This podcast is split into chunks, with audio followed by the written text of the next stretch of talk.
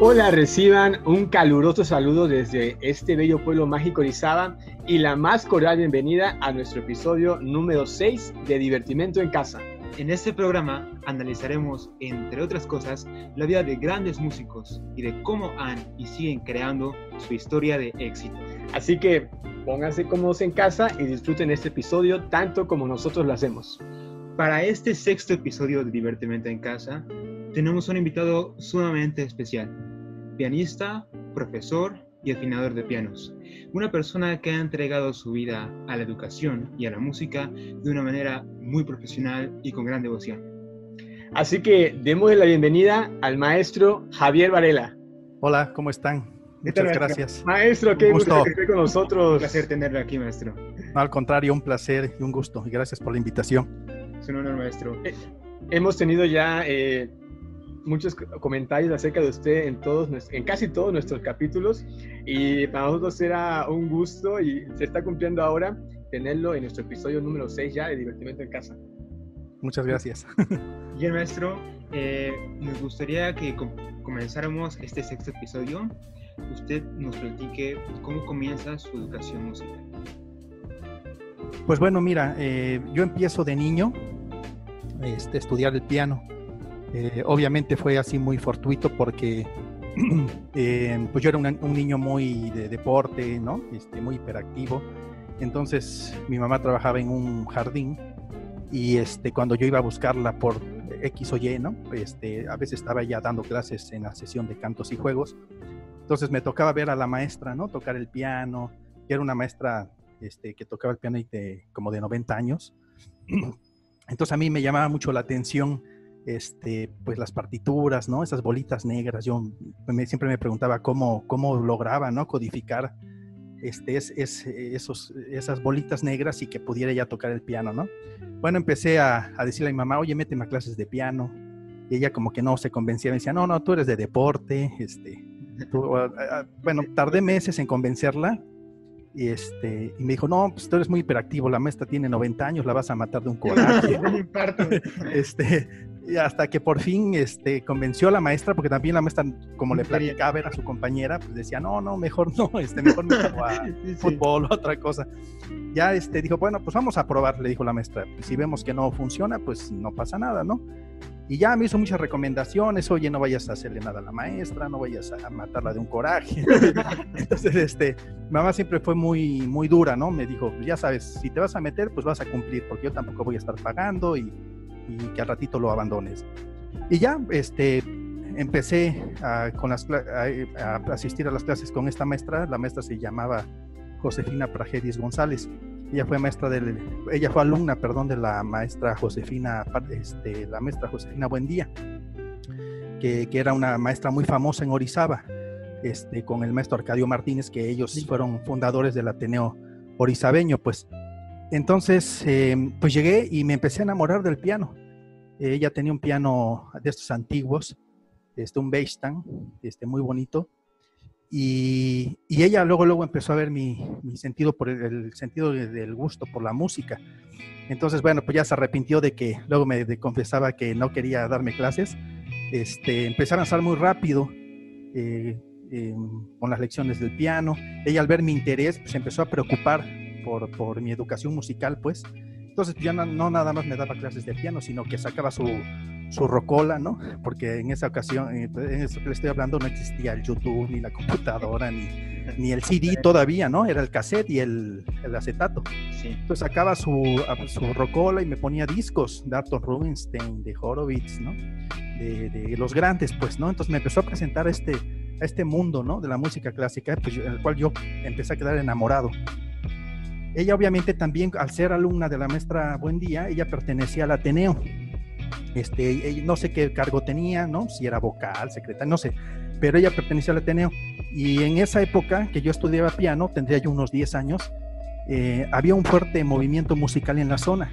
O sea, por ejemplo, en Ciudad Mendoza eh, habían creado una asociación que se llamaba ProArte hace, eh, que era un, la formaron músicos, este, artistas plásticos, este, teatreros, etcétera, eh, y había un fuerte movimiento artístico en, Ciudad Mendoza, ¿no? Entre ellos estaba Gilberto Martínez. que era uno de los que este, estaba estudiando en Jalapa. Había muchos estudiantes de Ciudad Mendoza estudiando en Jalapa música, este, artes visuales, etcétera, el cual este, había un gran movimiento de conciertos. Formaron la Orquesta Pro Arte, que pues prácticamente la formaban con integrantes de la Sinfónica de Jalapa venía el maestro William Love, este, me tocó escuchar las estaciones de Vivaldi con el maestro Misha, este, los conciertos de Brandenburgo con la maestra Natalia Valderrama, o sea, se armaban muy buenos conciertos, traían guitarristas, o sea, yo te puedo asegurar que cada fin de semana había movimiento musical en Ciudad Mendoza, en el, recuerdo mucho en el auditorio de ingeniería y en la sala de cabildos de Ciudad Mendoza, en la iglesia, siempre había este, muchos, pero de muy buena calidad, o sea, traían músicos de Jalapa, ¿no? Muy buenos. y yo asistía a todo, ¿no? Este, siempre estaba ahí, ¿no? Eh, y por el otro lado, en Orizaba estaba el Ateneo, este, Orizabeño, el Ateneo Orizabeño Martínez Buendía, que también tenía una muy fuerte este, labor musical. Eh, traían conciertos, la Sinfónica de Jalapa, eh, el Quinteto Jalití, que era el Quinteto de Alientos de la Sinfónica de Jalapa, recitalistas de la Universidad Veracruzana, o sea, constantemente, prácticamente yo creo que semana a semana tenían conciertos y conciertos muy buenos.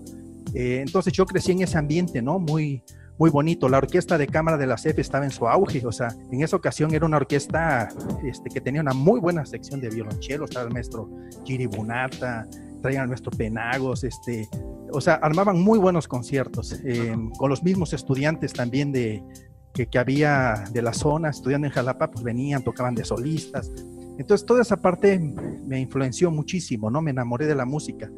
También la maestra Josefina, pues al ver mi interés, pues me llevaba a veces a México a conciertos al Palacio de Bellas Artes. Digo, estaba yo muy chavito, pero me tocó escuchar a Jenny Kissing, por ejemplo, ¿no? En Bellas Artes. O sea, yo no sabía ni quién era Jenny Kissing en esa época, pero todo eso marcó mucho mi, pues el gusto por la música, el enamoramiento.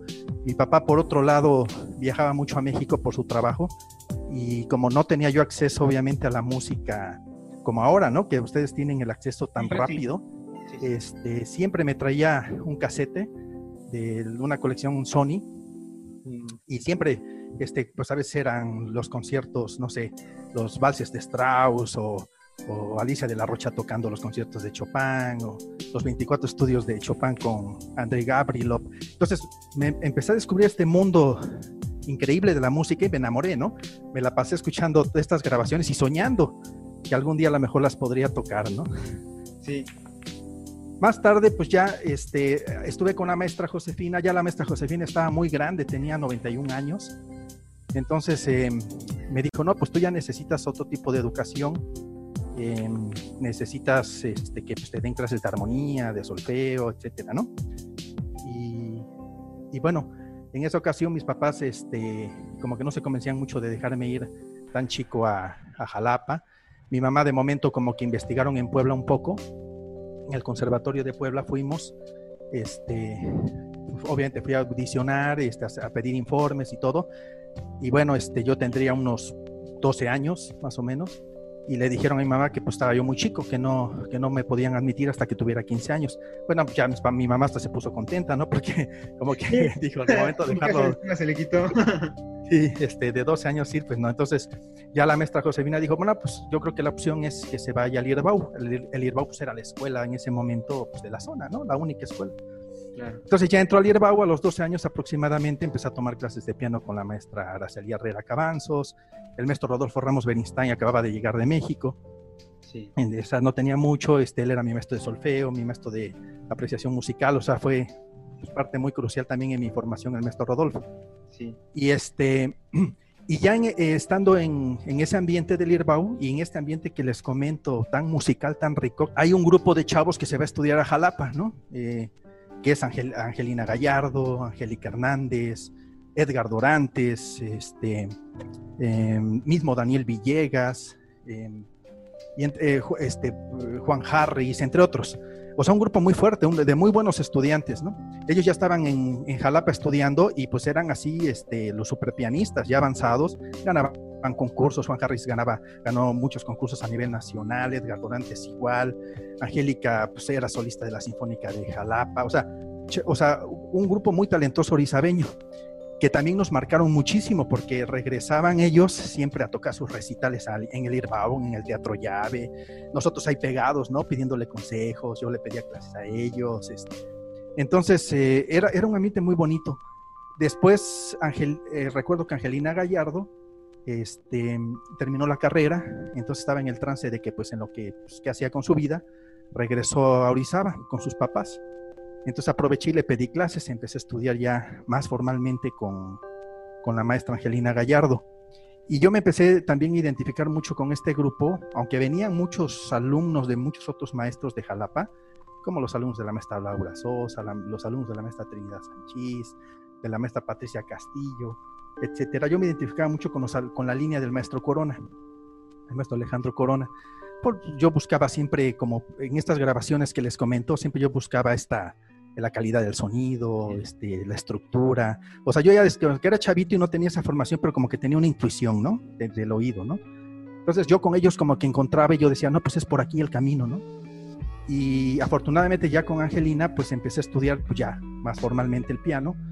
Eh, ya eh, eh, me empezó a preparar, ¿no? porque yo ya le manifestaba que pues yo quería, pues, yo quería ser pianista. Este, entonces estudié con ella un tiempo, luego ella se fue, obviamente, se salió al extranjero a hacer unos estudios de posgrado y entonces me quedé sin maestro y bueno, eh, me recomendó con Edgar Dorantes, que también es un super pianista y de los mejores pianistas que, que conozco y músicos completos y que le agradezco muchísimo porque este, me aceptó en su clase. Entonces fui a Jalapa, él obviamente estaba en Jalapa, fui a Jalapa, le pedí clases, la audicioné, este, con la recomendación de la maestra Angelina Gallardo, pues me aceptó, muy gustoso, y empecé a trabajar con él pues, alrededor de unos cuatro años, más o menos, estuve trabajando con él. Ya después de ahí él también, lo mismo, este, se fue a hacer su posgrado a, este, a Texas, a Austin, Texas, en, en, jazz.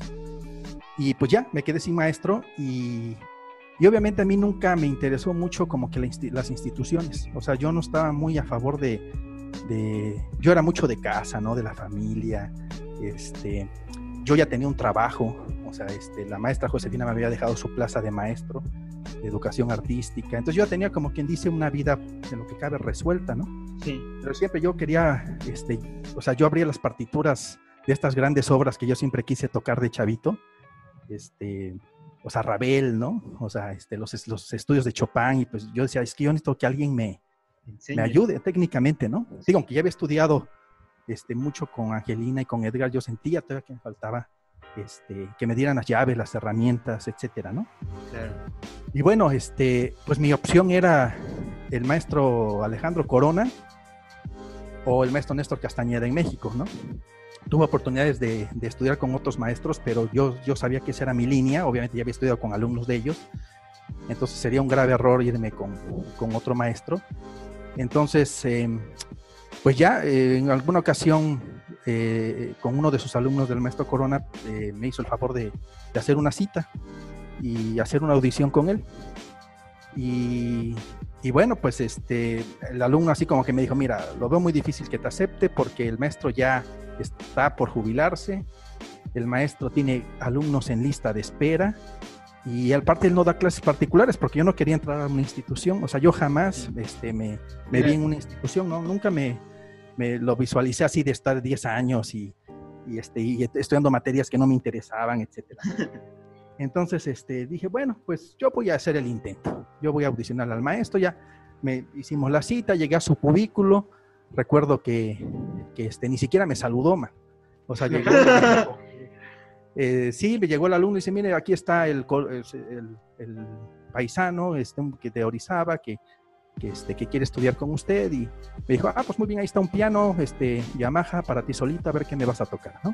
Uy, no, pues. Y este, híjole, dije, no, pues creo que, que no va a funcionar esto, ¿no? y bueno, este, yo, lleva, yo había preparado un programa de puro Mario Ruiz Armengol, porque, este, pues obviamente ya traía la influencia de de este compositor por Edgar Dorantes. Entonces, este, pues ya le dije, mire, traigo este programa. Dice, muy bien, pues tócame tal, este, tal obra. Afortunadamente toqué así muy bien todo, de principio a fin, este, bien concentrado, todo salió bien, ¿no? Me dice, oye, ¿con, quién estudiaste? Digo, con Edgar Dorantes dice, ah, no, pues sí se ve, se ve la mano de Edgar, ¿no? Este, a ver qué otra cosa, mano, me traes. Y ya, y me hizo tocar casi todo el programa ahí, ¿no? Este, entonces me dice, mira, ¿sabes qué? Pues, eh, ¿qué, qué cuáles son tus pretensiones? No, mire, maestro, yo lo único que quiero es tocar el piano bien. Tocar los 24 estudios de Chopin. Yo creo que se ha de haber reído de mí, ¿no? yo quiero tocar los 24 estudios de Chopin y tocar bien el piano. No me interesa otra cosa. Dice, pues mira, es que te tengo malas noticias. Este, yo, para empezar, no doy clases particulares. Y tengo una gran lista de espera. Aquí en la facultad hay gente que me está este, pidiendo clases.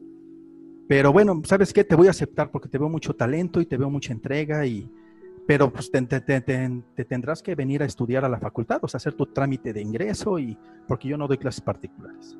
Oiga, maestro, vamos a hacer una pausa ahí para que ahorita nos cuente este paso hacia, hacia lo profesional, estudio profesional, pero queremos antes de eso tener una sección muy padre que se llama el anecdotario.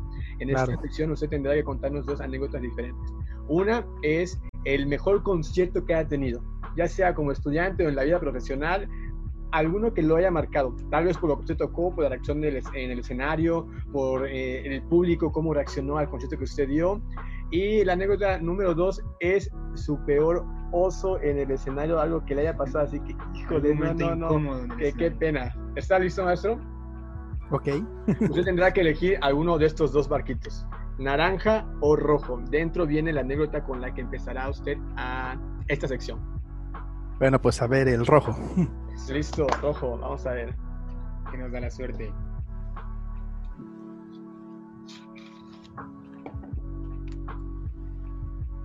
Uy, vamos a ver. Escenario. Escenario. Eh, ¿Algún oso maestro en el escenario? Muy incómodo en el escenario. Pues mira, así como oso, oso, pues.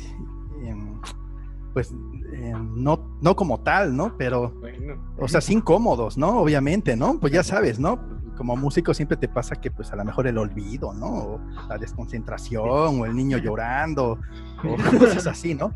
Pero bueno, algo que, una, una de ellas que, que sí, sí sudé sangre, como dicen, fue este, en una ocasión siendo yo pianista de la Orquesta Sinfónica Juvenil del Estado de Veracruz, tocamos el concierto de Dubois, un concierto para cuarteto de saxofones, eh, orquesta de cámara, eh, chelesta y percusiones. Pero es un concierto muy, muy difícil. O sea, con cuentas muy complejas, este, cambios de compás, este, muy, muy difícil. Y lleva celesta todo el concierto. Y obviamente yo tenía que tocar la celesta.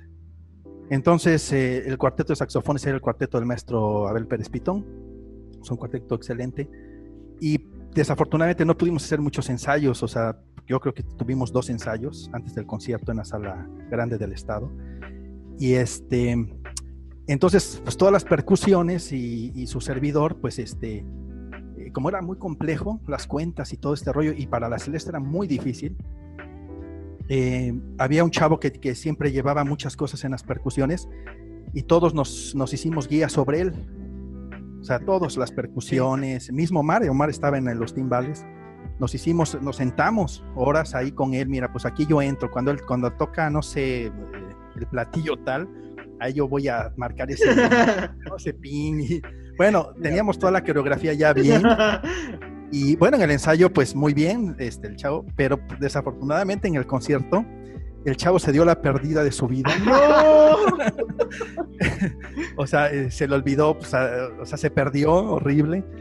Entonces, obviamente, pues tú estabas esperando alguna entrada o algo y pues fue muy incómodo, ¿no? Yo estaba sudando así, literalmente así, sentía que no, Este, obviamente, pues ya ahí tienes que sacar las tablas, ¿no? Este, pues me puse a contar y más o menos con lo que me acordaba de los ensayos, pues lo sacamos, pero, pero sí fue un, concierto muy, muy, muy, muy incómodo donde sí, Me imagino que después el quede para, para el chico que... que pues no hay que confiarse, siempre mejor hay ¿Y que ¿Qué les dijo? O sea, ¿Por qué el percusionista se perdió? ¿Se puso nervioso o algo? Pues sí, es que era muy difícil el concierto y yo creo que pues te digo, como ensayamos dos ensayos nada más, pues ya con el nervio y todo, pues se perdió, ¿no? Se dio, se, dio la pérdida de su vida y nos perdió a todos, ¿no? Aparte la presión de tener que guiarlos a todos. sí, sí, sí, yo creo que también eso, ¿no? Pero pues mira, nos acabamos riendo, no pasó nada, lo sacamos afortunadamente, o sea, tampoco o sea, pasó a mayores, o sea, este, ah, yo pensé que habían sacado el percusionista. Ah, no, no. bueno, fue entre tantos, ¿no? Que he pasado muchos, ¿no? Otro que les puedo contar, pues, este, en una gira, pues estaba, llegó la orquesta y pues la orquesta, pues, este, en alberca, padrísimo, ¿no?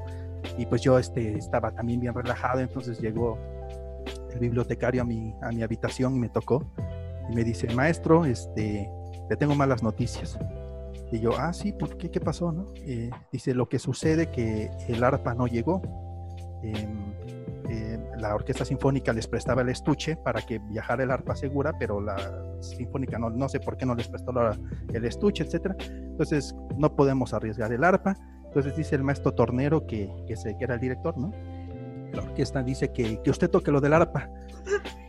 Entonces, ay, pues, imagínate, me lo dice 20, no sé, ya, ya, era una hora antes del concierto, ¿no?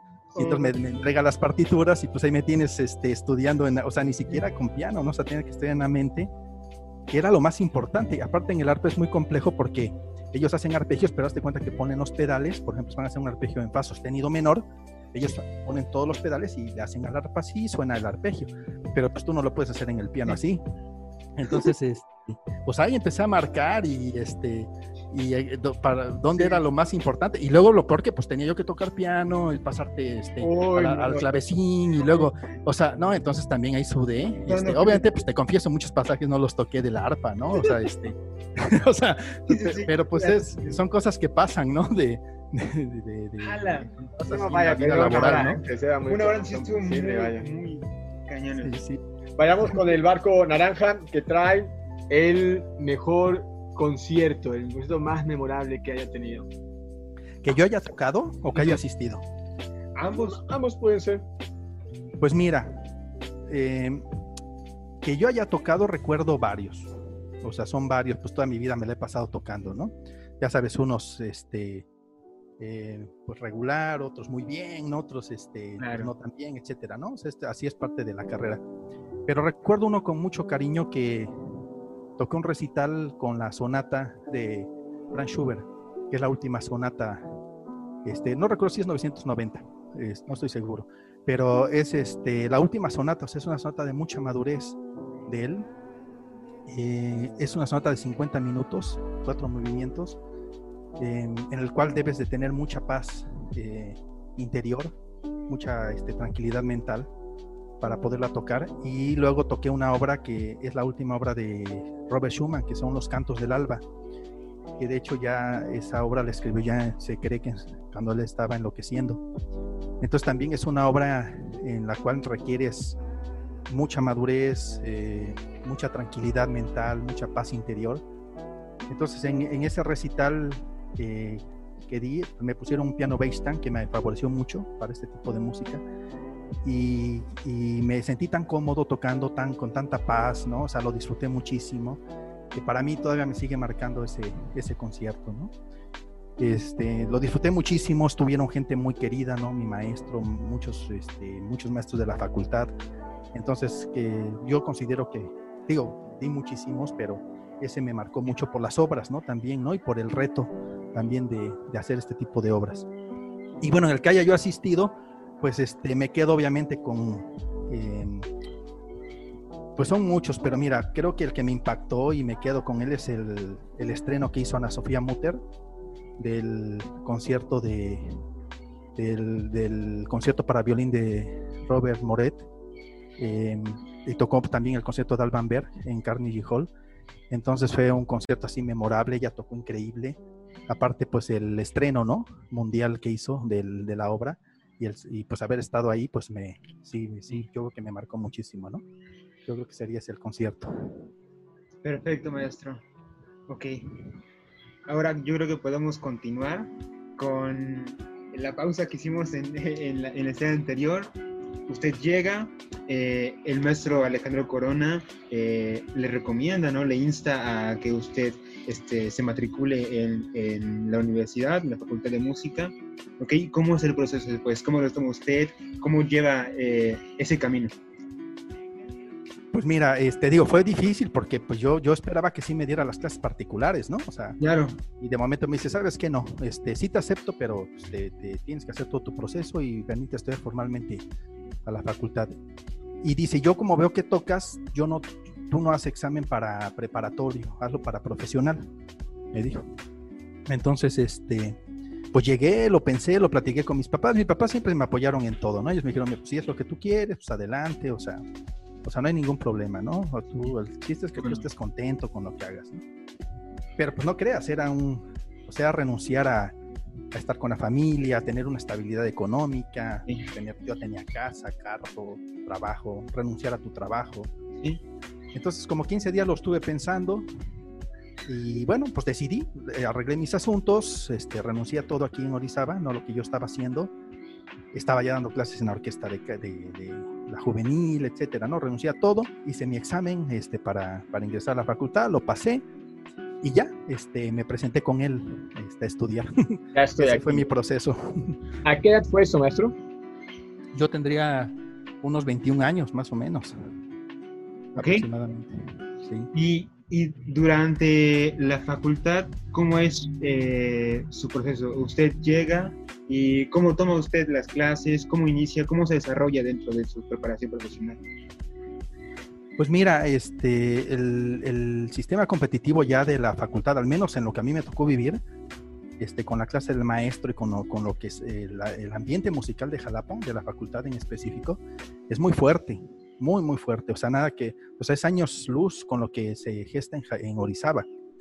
Aunque yo ya había estudiado, digamos, con el maestro Dorantes, ya tenía, digamos, ciertas tablas en el estudio del piano, pero pues llegué a una clase así fuertísima donde pues te cuenta que un alumno tocaba el tercero de Rachmaninoff, el otro tocaba el, concierto de Schumann, el otro le llevaba los 24 preludios de, Chopin al maestro para revisión. o sea, era, era una clase muy competitiva y pues tenías que llevar ob- obras completas cada clase. Entonces, em, eso pues te hace que, que debes de estudiar todo el día, ¿no? Y el maestro era muy, es, bueno, era un maestro muy duro, en el cual pues tú veías que si alguien no cumplía y no había como que, o sea, en- todavía aquí en provincia estás muy acostumbrado al alumno que pues estudia un poquito o lleva un poco de la obra. Y pues allá no, allá eran prácticamente clases como maestras, ¿no? Tú llegabas con una obra montada y ya nada más el maestro pues este, ciertas cosas técnicas, formas, de estructuras, etcétera, pero no era de que llegabas y ahí pues, a ver si me sale, ¿no? Este, entonces, eso hacía que estudiaras, pues, este, todo el día, ¿no? O sea, era, era un ambiente competitivo muy fuerte, ¿no? Y yo desde que llegué, pues, como el maestro me dijo, ah, bueno, pues tú quieres estudiar los estudios de Chopin, me dijo. Pues muy bien, me vas, me vas a traer estudio de Chopin por clase, me dijo. Entonces, este, dice, este, y una, y una sinfonía de, Bach por clase. Entonces, pues imagínate, yo tenía que sacar estudio de Chopin por, por cada semanalmente, más la sinfonía, más tu repertorio, o sea, más tu concierto, tu sonata, tu obras, tus obras este, impresionistas. Pues entonces eso pues hace que, que te amarres al piano, ¿no? O sea, no hay otra, porque si no, no funciona, no hay manera de, de, funcionar ahí. El maestro era muy duro. Cuando veía que no funcionaba algo, alguien les decía, pues, pues muchas gracias, yo creo que no te conviene la clase, te, te recomiendo un cambio de maestro, ¿no? Entonces, pues prácticamente te acababa corriendo. Entonces, pues, nadie quería eso. Y, y la verdad era muy bonito ver a todos tus compañeros tocando, o sea, cuando se hacían las pruebas, ¿no? Pues todo seguía una calidad pianística. Y obviamente tenías a los alumnos de mayor grado, que pues, estaba Daniel Villegas, ¿no? Este, que era un cuate que tocaba el tercero de Rachmaninoff y tocaba, o sea, lo más difícil que te puedes imaginar en el piano, ¿no? Y súper bien, ¿no? O sea, no de, de- puedes decir, no, pues mediocre, no. O tocaban a un, un, alto- un gran El- eh, nivel. grado de, de dignidad, ¿no? Y, y, pues todo eso te motivaba, ¿no? O sea, era era otro tipo de ambiente muy competitivo, te lo digo, muy, muy, muy competitivo. Y, y en este proceso de estudio maestro y con la exigencia que se vivía en la universidad y el rigor que el maestro Corona ejercía bajo sus alumnos, seguramente hay eh, momentos que haya pasado usted como estudiante, híjole, de veras eh, difíciles y algunos momentos muy buenos, ¿no? Eh, muy alegres. ¿Recuerda usted alguno de esos, algún momento así complicado como alumno? Tal vez ahí en la Sí. universidad, como foráneo, con la clase con el maestro. Sí, muchos, mira. Eh, mira, hablando de, bueno, me tocó a mí una serie de maestros en, general eh, muy fuertes. La vieja guardia, le decíamos, de la Facultad de Música, estoy hablando de la maestra Lidia Cusel Siuk, que me dio solfeo, una maestra este, muy dura. El maestro Regulo León, el maestro Shivi, eh, este, el maestro Slesiak, todos ellos fueron alumnos del Conservatorio de, Chopin en, en, Polonia. Entonces ellos les dieron la encomienda de que pues subieran el nivel en la facultad. Entonces nos traían a raya, ¿no? O sea, afortunadamente yo siempre fui muy buen estudiante. O sea, nunca tuve problemas.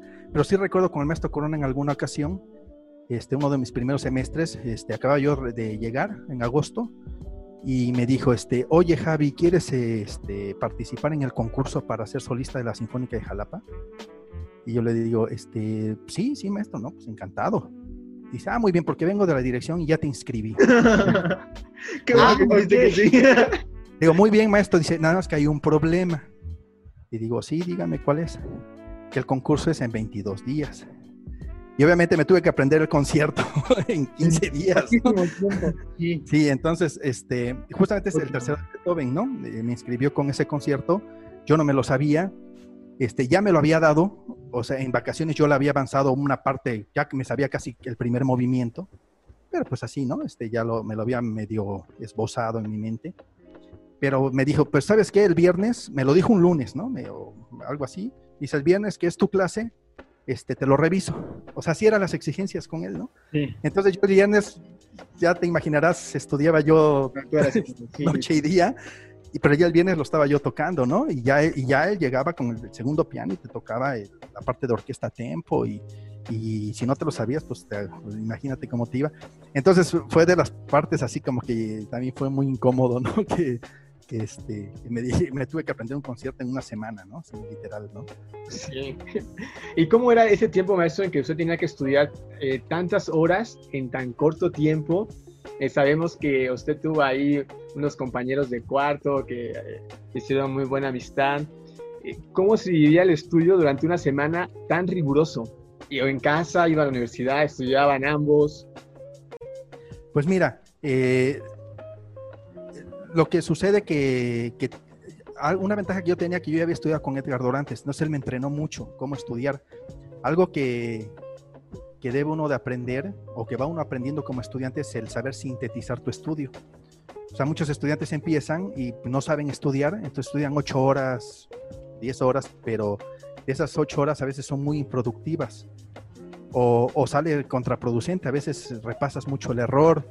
O sea, eh, entonces yo tenía una forma de sintetizar mucho el estudio. Edgar Durantes, digo que para mí fue crucial porque él me ayudó muchísimo más que como maestro, me, era un amigo, ¿no? Entonces él me decía cómo él estudiaba, ¿no? Cómo, o sea, toda su experiencia de él ya me la había pasado. Entonces yo ya tenía como que maneras de sintetizar mi estudio, de ser una ventaja que yo sentía que tenía con mis otros compañeros.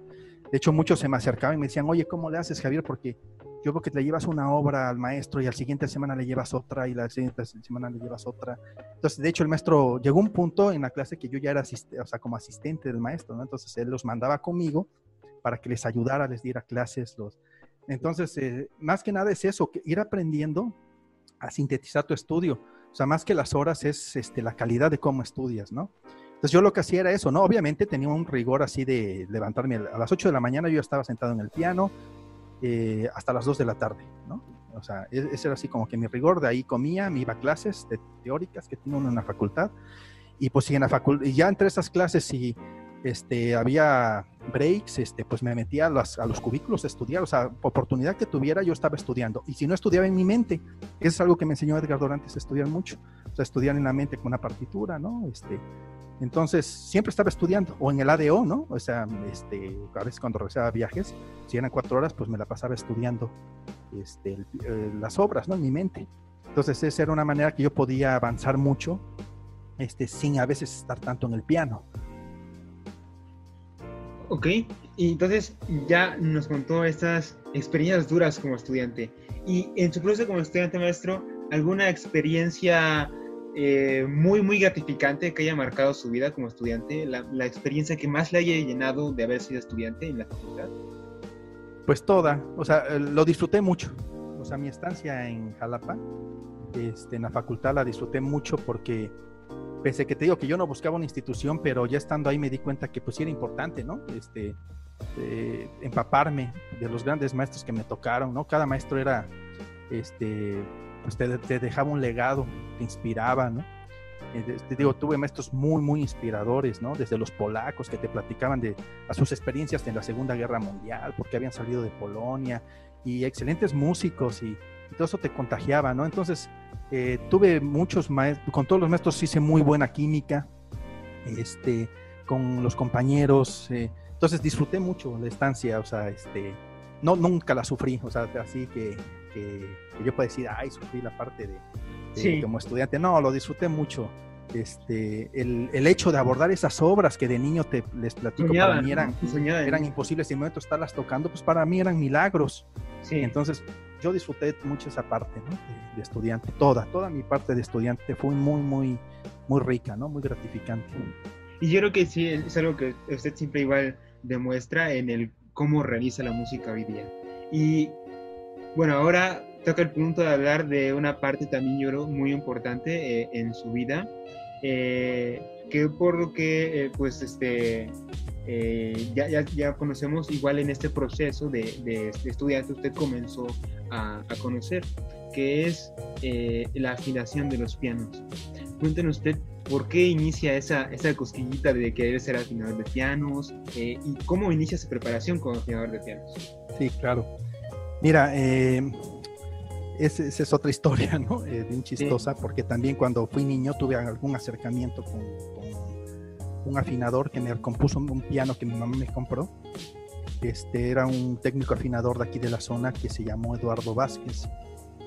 Entonces él vino y me arregló el piano, o sea, este, era un piano muy viejo, entonces pero pues yo era muy curioso, ¿no? En esa, como niño, ¿no? Y ya estaba yo ahí, le preguntaba todo, ¿no? Y, y por qué esto y por qué el otro, y esta palanquita, ¿por qué? Y, y, ahí y él me explicaba, ¿no? Muy paciente, ¿no? Y como niño ahí me, estaba diciendo, me dice, oye, ¿no te gustaría aprender?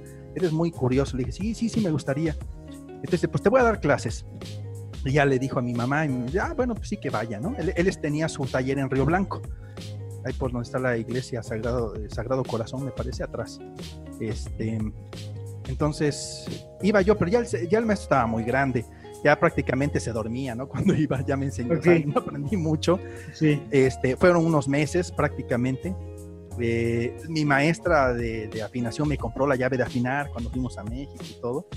Pero te digo, ya no aprendí, o sea, prácticamente no aprendí nada porque el maestro ya estaba muy grande. Luego falleció y ahí quedó, ahí paró el asunto. Entonces, cuando yo a Jalapas, yo traía esa cosquillita y yo también siempre me pregunté, ¿por qué si los violinistas afinan su violín y, este, claro. ¿por qué el pianista no, no? Y aparte la frustración siempre de que si llegas a algún lugar y que la tecla no funciona, que si el piano está súper desafinado, etcétera, pues no, no sabes qué hacer, no sabes meterle mano. Entonces, este, conocí al técnico afinador de la facultad, que es el maestro Rolando San Germán, y le pedí clases. Este, y ya también, este, como que no, él no le gusta mucho dar clases, entonces me dijo, no, pues es que nadie le da seriedad y que aparte yo cobro muy caro y nadie lo, o sea, nadie lo puede pagar y, y, bueno, este, pues cuánto cobra ya, me dijo lo que cobra, si eran las clases muy onerosas, ¿no? Digo, este, es lo que valen, pero pues uno como estudiante, claro, no tiene, pues, es difícil. Y me dijo, aparte, pues ahorita, este, ¿en dónde te daría clases? Necesitamos un piano escuela. Eh, y bueno, ahí me puse a acosarlo, como no tienen idea. Cada vez maestro, deme clases y que sí le pago, mire, este, yo veo, pero como le pago, ¿no? Y me decía, bueno, vamos a ver. Entonces ya logró un permiso con la directora que estaba en turno ahí de la facultad, que era la maestra Lupita López, y dijo, este, sí, claro, ¿no? Pues adelante. Y me, me, me hizo una carta en la cual me autorizó poder entrar al taller y autorizó que uno de los pianos se subiera al taller para que fuera piano escuela. Mm, qué buena onda. Entonces, este, en ese momento también otro chavo se aunó conmigo, este, me hizo barra, pues, ¿no? Carlos Gordillo, que ahora es el técnico afinador de la universidad también. Este, y, ya, pues ahí estábamos, movimos el piano, juntamos cuates, lo cargamos, lo subimos ahí al taller y ya em, eh, nos empezó a dar clases y, y, este, y estudié con él seis años, paralelamente al estar estudiando con el piano este, yo estudiaba, digamos, hasta las 8 de la noche en la facultad y, ahí y de ahí me iba yo al taller a practicar afinación, este, todo lo, regulación, todas las tareas que él nos dejaba. pues este, ahí en el taller, ¿no? Entonces ahí estuve aproximadamente seis, seis años estudiando, estudiando con él. No, digo seis años, no, eh, es, es largo, no es una carrera tan larga, pero él no tenía tal vez un plan tan estructurado. Entonces, este, pues sí, era muy tardado en el aspecto que él era muy ocupado, te dejaba tareas, pero a veces te revisaba una vez al mes, ¿no? Por ahí. Y este, entonces iba siendo un poco tardado el proceso.